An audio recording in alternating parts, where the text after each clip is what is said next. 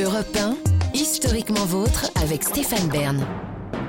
Les origines. Pour clore cette émission, on remonte aux origines, toujours avec Jean-Luc Lemoyne et Gavin Clemente Ruiz, et surtout avec vous, David Castel-Lopez. Vous nous racontez maintenant les origines des mascottes. Est-ce que vous savez d'où ça vient le mot mascotte?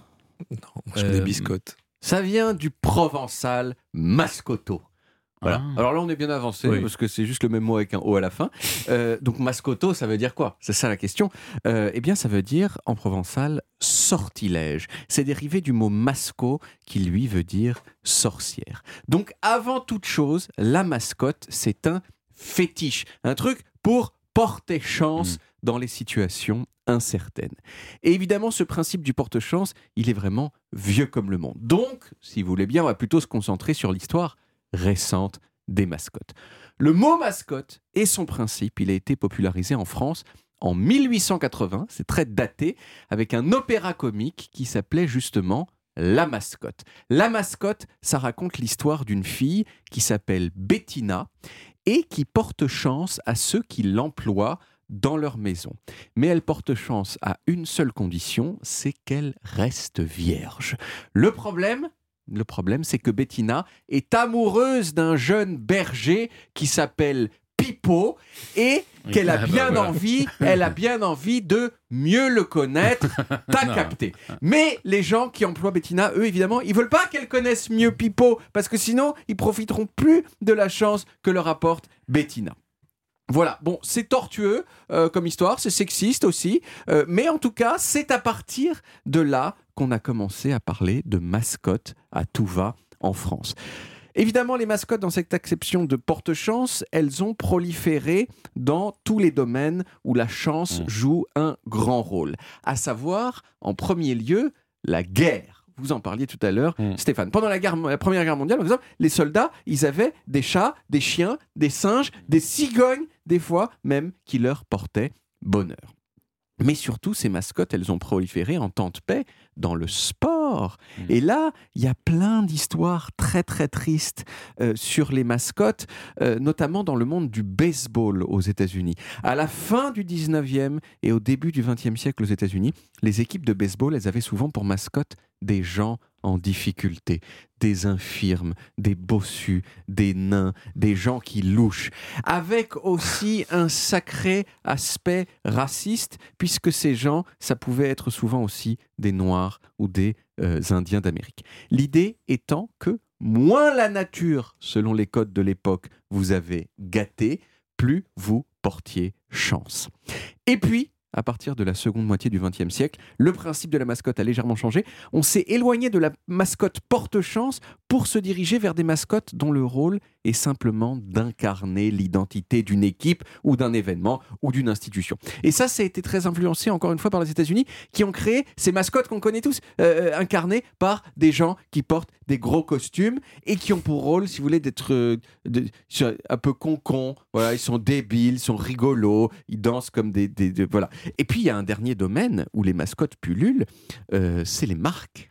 Les marques, le lapin Ah oui, du Racel, Ah oui. qui joue euh, du tambour sans s'arrêter depuis 1973. Ronald McDonald, qui fait peur aux enfants depuis les années 60. La vache qui rit, qui porte toujours des boucles d'oreilles dans lesquelles on, voit, euh, on la voit en train de porter des boucles d'oreilles, dans lesquelles on la voit en train de porter des boucles d'oreilles, les- etc. Et bien sûr, et bien sûr, il y a le bibendum Michelin. Ah oui, vrai. Mais lui, si vous voulez bien, son histoire est tellement sympa que je la réserve pour une chronique future. Il me reste, il me reste à parler de la mascotte de cette émission. Alors ça aurait pu être moi, peut-être comme à l'époque du baseball, en raison de mes défauts physiques, euh, Oui, de, mon, va. de mon Oh, il visage. Fishing for. C'est vrai que c'est on pas, c'est le cas, je pourrais pas être une mascotte. Non, évidemment, c'est pas moi la mascotte de C'est le l'émission. poisson rouge. C'est Stéphane Bern, et Le oui. poisson rouge. Exactement, parce qu'effectivement tout le monde n'a peut-être pas suivi euh, Oui, toutes les Stéphane Bern. Stéphane Bern, ce n'est plus hein, C'est euh, seulement animateur. votre animateur préféré, C'est à la fois rouge. à la fois suranné C'est et ultra combattant. C'est également un poisson combattant que j'ai offert à la rédaction à l'occasion d'une chronique sur l'origine des aquariums et qui plus d'un mois plus tard est toujours, Toujours vivant, vivant. Toujours là. grâce, C'est ça, c'est ça au travail, vivant. Bravo. Ouais. grâce au travail de la rédaction Et il a un rocher maintenant. Oui, Oui, on, on lui a offert un rocher, Oui. tout à fait. Ouais. Euh, je suis pas sûr, je suis pas tout à fait sûr qu'il nous porte chance. En tout cas, d'après ce que j'ai compris, ça n'a pas eu d'effet notable sur les audiences de l'émission. Non, c'est trop tôt pour, euh, pour Ouais, le dire. C'est trop tôt pour le dire. Selon les intermédiaires, si, franchement. Oui, oui. Mais en tout cas, il a contribué à créer du lien social. C'est Christophe Ondelat, un peu notre, notre Exactement. parce que si ça marche pour lui, ça marche pour nous. Exactement. Ça, c'est cool. ça. Longue Oui. vie à Stéphane Bern. Mais je sais pas s'il va accepter de porter un costume Christophe Ondelat. je suis pas sûr. Non, ce qui est dommage, c'est que pour les grandes compétitions sportives, maintenant, il y, y ait des mascottes, toujours, Oui. mais on les fait fabriquer en Chine. Ah et ça, avec des triste, ça. produits qui ne sont pas forcément... euh, Ouais. Moi, je suis pour des mascottes made in France. on est d'accord en foin. On pourrait le Voilà, demander voilà. euh, pour les Jeux Olympiques C'est- 2024. Ouais, c'est pas la Frige qui ferait ça, hein Ah Oui. oui, oui, la, Oui, la- la- la exact. mascotte euh, qui ressemble à un. Des à JO un- on sait pas 2024, trop ouais, exactement à ça ressemble. Ouais. Un bonnet phrygien, mais Oui, de c'est loin. très bizarre. De très très loin. bizarre. Ouais. Merci David. On retrouve les origines en podcast sur toutes les applis audio et en vidéo sur YouTube Dailymotion et sur le site aussi europe1.fr. Vous pouvez également retrouver toutes nos émissions.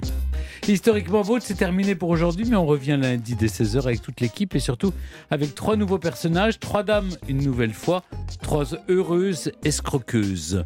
Marie-Justine Penel, surnommée Madame 100 kilos, qui a monté une arnaque d'agence matrimoniale à la belle époque, puis celle qui, bien avant, a imaginé une grande escroquerie à la cour du roi Louis XVI, la comtesse de la Motte et l'affaire dite du collier de la reine. Et vous, Jean-Luc, vous nous raconterez une escroqueuse aujourd'hui poursuivie pour fraude qui est wanted by the FBI. Exactly, my dear. Pourtant, elle n'est pas américaine, mais bulgare.